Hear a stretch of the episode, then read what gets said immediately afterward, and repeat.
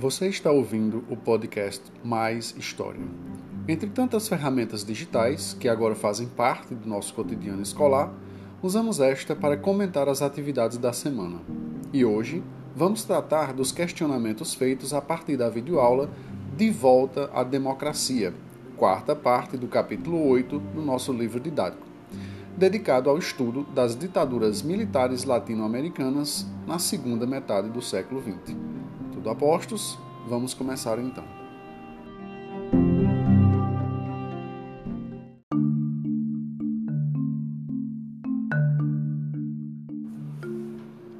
Nessa primeira questão, eu disponibilizei um card com um cartaz produzido pelo Movimento Feminino pela Anistia e pedi a vocês que o observassem e refletissem sobre o engajamento das mulheres naquele contexto político, ou seja, o contexto da ditadura civil-militar no Brasil.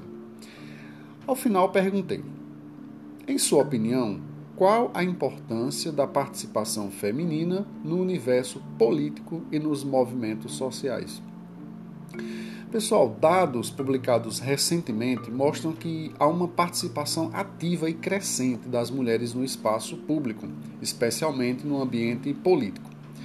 Mas, como é dito em uma matéria publicada no site Politize, as mulheres fazem política, porém não têm cargos políticos. Dos 513 deputados federais eleitos, não chega a um quinto o número de mulheres. E no Senado, há menos representação ainda. O Brasil, comparando com o resto do mundo, não fica sequer entre os 100 primeiros em relação à participação feminina ocupando cargos eletivos. E é importante lembrar que a metade do eleitorado é composto por mulheres. E há uma lei que obriga os partidos a apresentarem candidatas mulheres em suas chapas. Mas é claro, os eleitores, sejam homens ou mulheres, não são obrigados a escolher o gênero da pessoa em quem irão votar. Nem a questão aqui é discutirmos se as pessoas são mais honestas ou mais capazes por serem mulheres ou homens. O que nos interessa como alunos, estudantes de história, é entendermos por que, em um país cuja metade da população é composta por mulheres, elas têm historicamente pouca representação política. E mesmo que as mulheres tenham começado a votar depois dos homens, já temos quase 100 anos de voto feminino em nosso país. Bem, apesar disso tudo, é possível sim percebermos uma ascensão da participação feminina no universo da política. E foi o que eu perguntei a vocês: qual a importância disso? Vamos ver algumas respostas. Na minha opinião, o movimento é importante, pois as mulheres têm que garantir os seus direitos. As mulheres, elas têm uma participação, pois ajudam a ter o equilíbrio na política. Mais uma Mostrar às pessoas que não somos um ser frágil igual ao que muita gente fala e podemos conquistar a nossa independência. Outra, na minha opinião, eu acredito que seja justamente pelo fato delas terem uma visão ampla de novos valores e ter uma experiência familiar. Por isso é importante a participação das mulheres. É uma forma segura e inclusiva de garantir os direitos democráticos a toda a população. Eu gostei bastante, eu estou lendo aqui algumas respostas, e gostei bastante né, dessa ideia da inclusão e de um aspecto mais democrático né, que se dá à sociedade quando você tem, para usar também uma palavra que foi citada aqui na, na segunda resposta que eu li, um equilíbrio né, entre homens e mulheres, porque passa justamente essa impressão positiva, aí eu, eu estou falando eu, né, como é, professor Josemar, é, da representatividade né, social, quando nós temos pessoas de etnias, pessoas de cores diferentes, homens, mulheres, né, pessoas jovens também, então é muito importante haver essa diversidade, porque é uma característica fundamental da sociedade brasileira, né? justamente essa diversidade. Tanto que uma das respostas aqui, uma das últimas que eu selecionei, fala assim: maior inclusão e equidade na sociedade em ambos os gêneros. Então eu, eu realmente fiquei super contente em se falar aqui em equidade, né? porque é justamente o tema da nossa unidade, a unidade 4, né? que nós estamos estudando agora no último bimestre trata justamente dessa equidade. Então, o fato do aluno ter trazido aqui esta palavra na resposta, né, é, faz com que a gente perceba o efeito que tem nessas discussões que nós estamos fazendo. Certo, pessoal? Valeu, vamos para a próxima questão.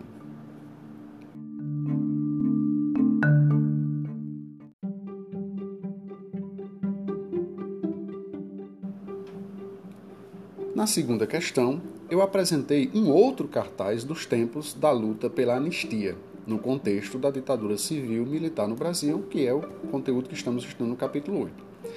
Pedi para que vocês, com uma atitude historiadora, apontassem os elementos que identificam os objetivos de quem lutava a favor da anistia. Vamos ver o que vocês responderam. Liberdade, pelo fato da pessoa que aparece no cartaz estar meio que escondida anistia ampla, geral e restrita. O fim da perseguição contra opositores. Eu li aqui três respostas, né, bem resumidas, mas que trazem elementos que o cartaz apresenta. De fato, há um rosto, há um desenho. É interessante perceber que nesse caso o desenho está sendo do rosto, né, está sendo mostrado apenas pela metade e em cima do rosto tem justamente em letras maiores, né? Não queremos liberdade pela metade. Então, o que a imagem do rosto, o desenho mostra, é justamente aquilo que as palavras indicam. Há também um conjunto de dizeres, né, de frases com letras menores. Quando eu coloquei a questão lá no Forms para vocês, eu disponibilizei um link, inclusive, para vocês acessarem e verem a, a imagem do cartaz de forma ampliada, né? porque talvez alguns não, não conseguissem ler é, cada uma dessas frases que, tais, que, que são apresentadas também no cartaz. Mas vamos mais algumas respostas. Outra. Representando o rosto pela metade, é pedido no cartaz a liberdade completa dos direitos civis e coletivos, dentre eles a anistia total, enfatizando é, este fato pela foto, né, que é mostrada pela metade. Outra, pelos esclarecimentos dos mortos e desaparecidos, que é uma das frases, né, que inclusive é citada no cartaz. Mais uma, era desejada liberdade por completo, liberdade de expressão, a volta dos exilados, o esclarecimento para a população sobre os sumiços e mortes né, daquele tempo. E isso é mostrado no cartaz, eu estou continuando a ler a resposta, e isso é mostrado no cartaz com letras maiúsculas e em negrito, chamando a atenção do leitor. O desenho do rosto, descontente, está sendo mostrado pela metade. Então, de uma maneira geral, vocês, né, pensando no conjunto das respostas, porque algumas respostas é, foram bem completas, né, é, trazendo, é, ressaltando comentando às vezes cada um dos elementos do cartaz, outras respostas apresentavam apenas um desses elementos. Mas aí quando nós pensamos no contexto, né, das respostas aqui que eu li para vocês, é possível perceber uma série, né, de elementos nesse cartaz que mostram os objetivos, né, da luta pela anistia. Pessoal, eu venho procurando ressaltar durante as aulas que os documentos históricos são formas de nos aproximarmos do passado, no sentido de compreendermos como pensavam e agiam as pessoas em determinado contexto. Sendo assim, não devemos ter uma atitude passiva diante de uma fonte. Seja um filme, um livro, um cartaz, uma fotografia, enfim é preciso analisarmos todos os aspectos, todos os elementos. Nesse caso, foi o que fizemos né, com o cartaz a respeito da anistia. Esse cartaz, a análise, né, a leitura desse cartaz é uma forma também de nós entendermos aquele contexto né, que nós estamos estudando. Certo, pessoal? Vamos para a terceira questão agora.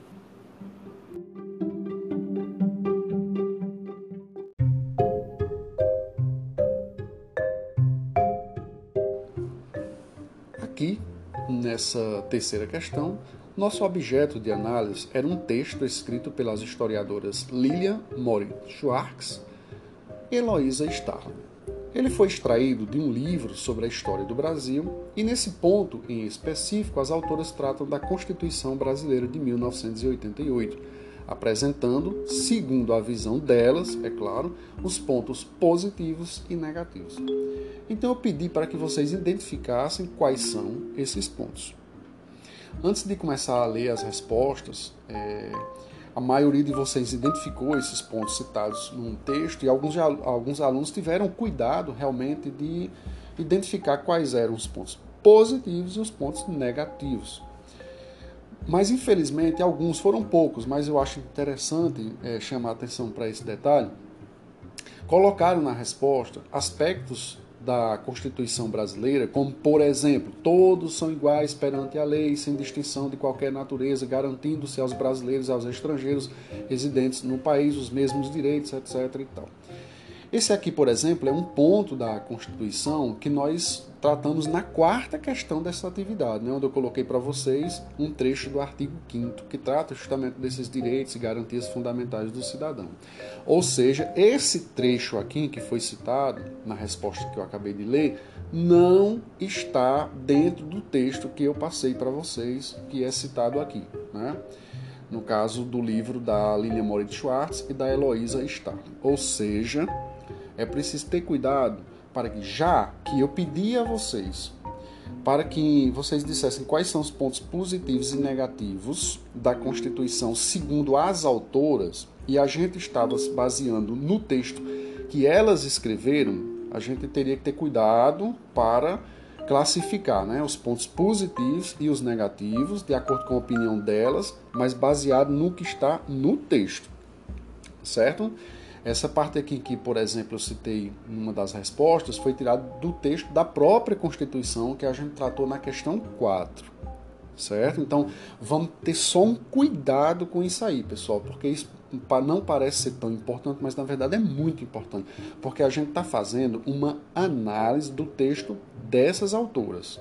Então, aquilo que vocês precisariam responder aqui, dizendo quais são os pontos positivos e negativos de acordo com a opinião delas. Se a gente trouxer um outro elemento, a gente está dizendo que elas estavam falando daquele elemento ali, né? Coisa que no caso do texto não aparece, certo? Então vamos lá. É, uma outra pessoa colocou assim: pontos positivos: ser sensível ao direito das minorias políticas.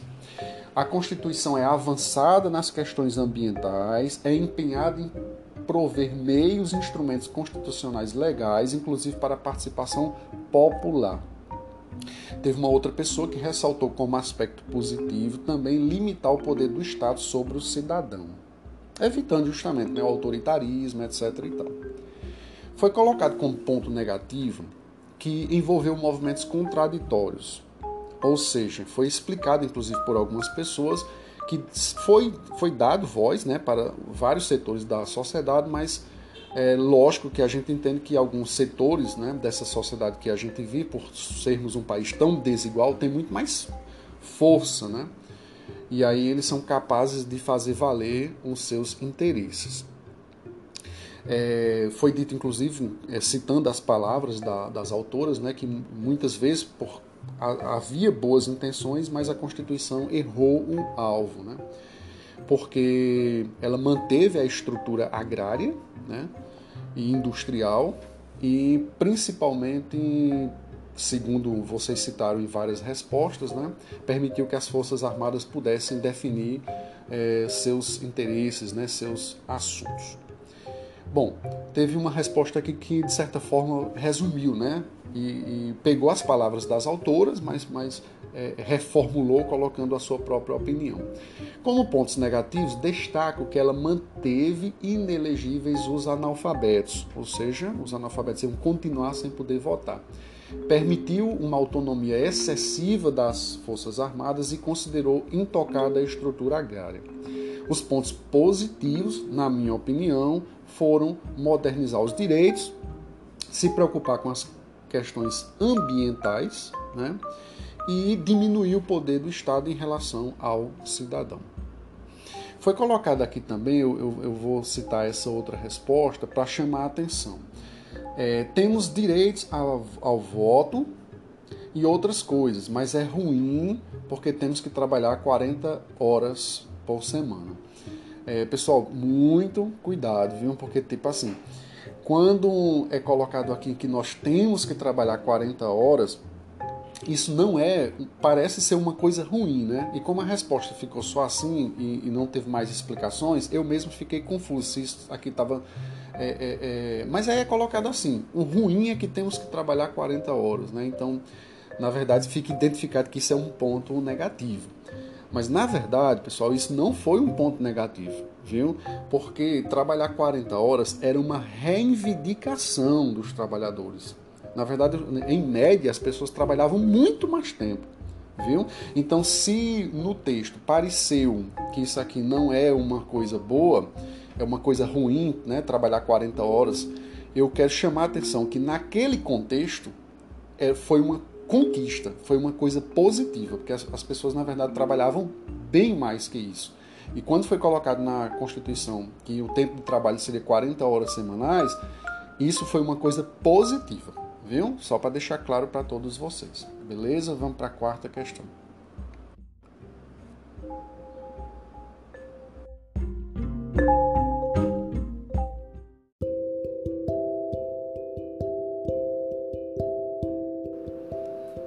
Quarta e última questão, eu pedi a vocês que lessem, e esse material estava disponível em dois cards, trechos da Constituição brasileira atualmente em vigor, ou seja, aquela que foi promulgada em 1988.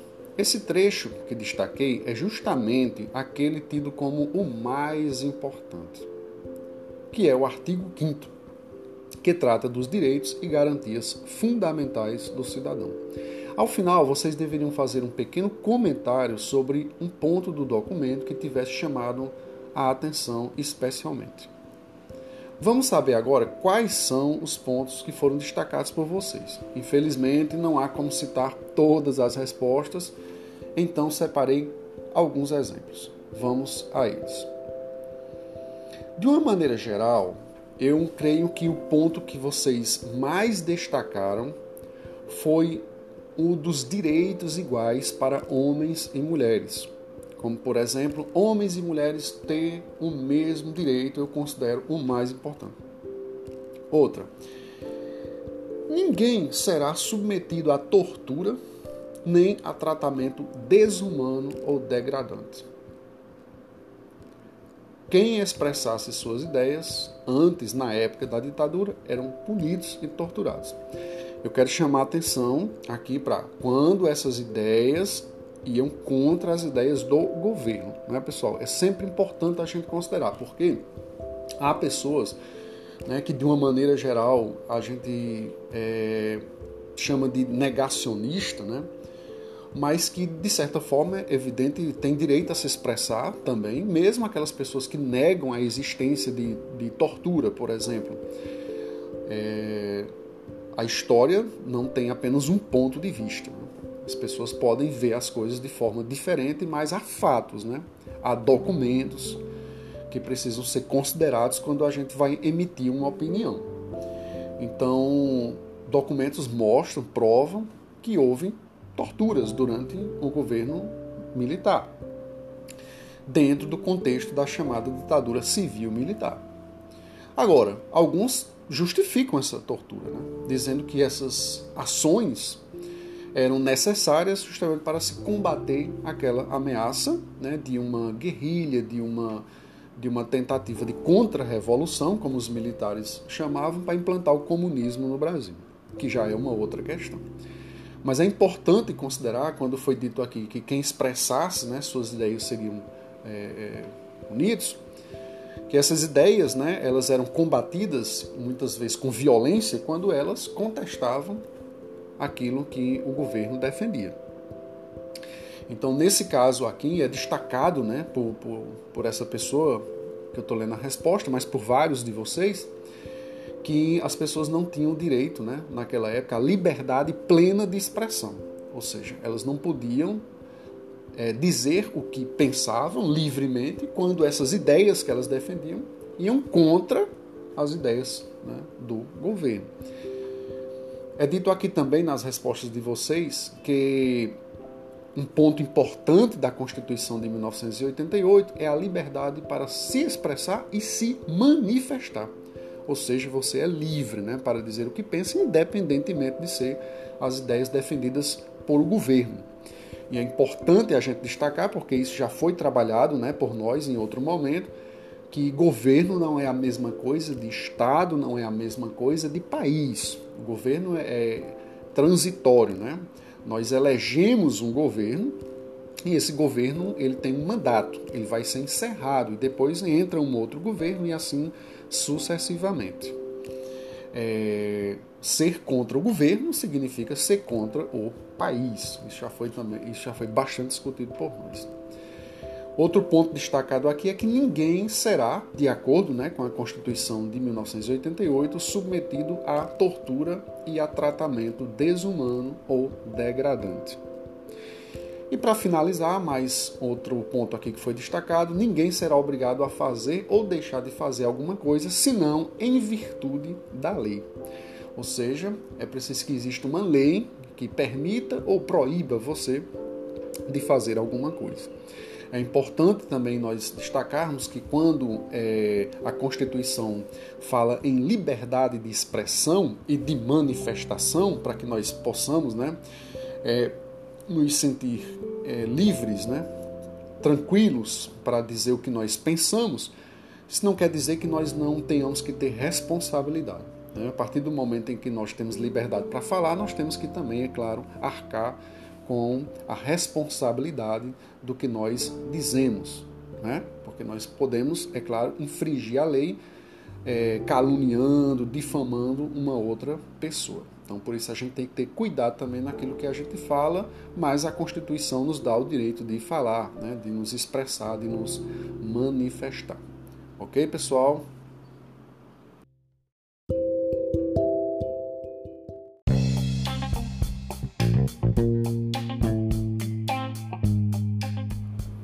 Parabéns pelo interesse em ouvir essa gravação até o final. Devemos entender que essa também é uma aula, apenas em um formato diferente do habitual. Minha sugestão é que você, agora que viu a videoaula, resolveu a atividade e ouviu este episódio do podcast Mais História, releia a quarta parte do capítulo 8 do livro didático, que trata da ditadura civil-militar no Brasil entre os anos 1964 e 1985. Tenho convicção que você aprenderá muito mais fazendo isso. Até a próxima e bons estudos!